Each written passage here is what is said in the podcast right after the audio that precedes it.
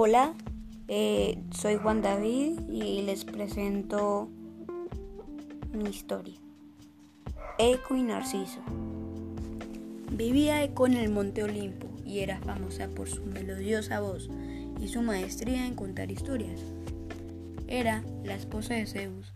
Se pasaba horas y horas escuchando la embelesada, hasta que un día se dio cuenta de que su excelso marido aprovechaba su distracción para entregarse a sus aventuras amorosas con, con Eco.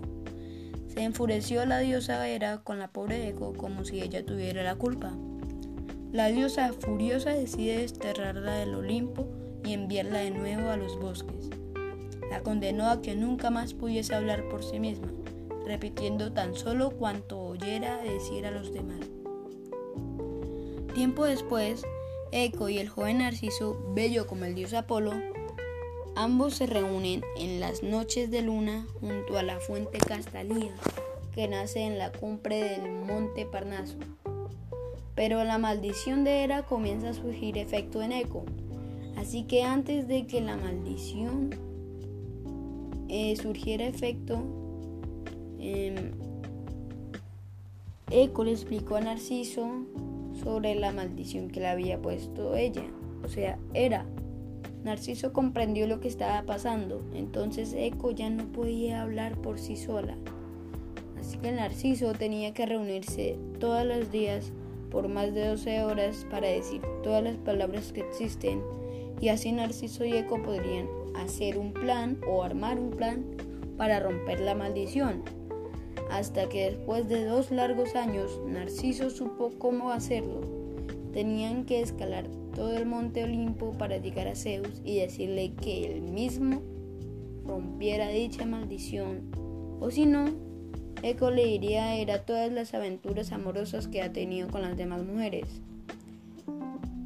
Eco no sabía nada de las demás mujeres con las que ha estado Zeus, pero al menos debía intentarlo. Cuando ya habían llegado al Olimpo, le dijeron a Zeus que rompiera la maldición. Este se negó a retirarla y cuando ya estaban regresando al bosque decepcionados, se encontraron a un viejo barbudo con una túnica azul y de cabello blanco. El hombre dijo, en el inframundo encontrarán lo que buscan. Al pestañear Eco y Narciso, este viejo desapareció sin dejar ningún rastro y sin nada más que hacer, Eco y Narciso emprendieron su búsqueda de la verdad. En el transcurso del camino encontraron todo tipo de frutos, los cuales recolectaron para comer.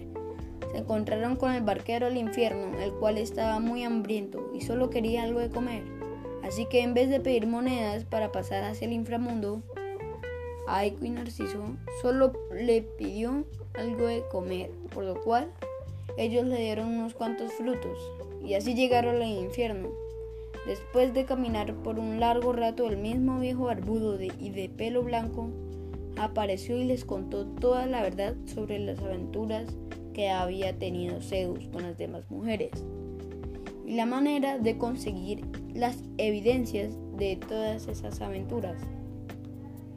Después el viejo volvió a desaparecer misteriosamente y Eco y Narciso no sabían por qué ese viejo los había ayudado.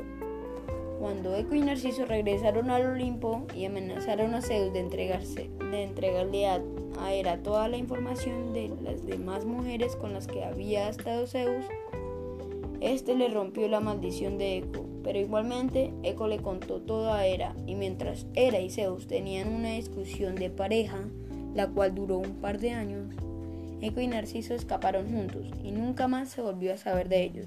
Gracias.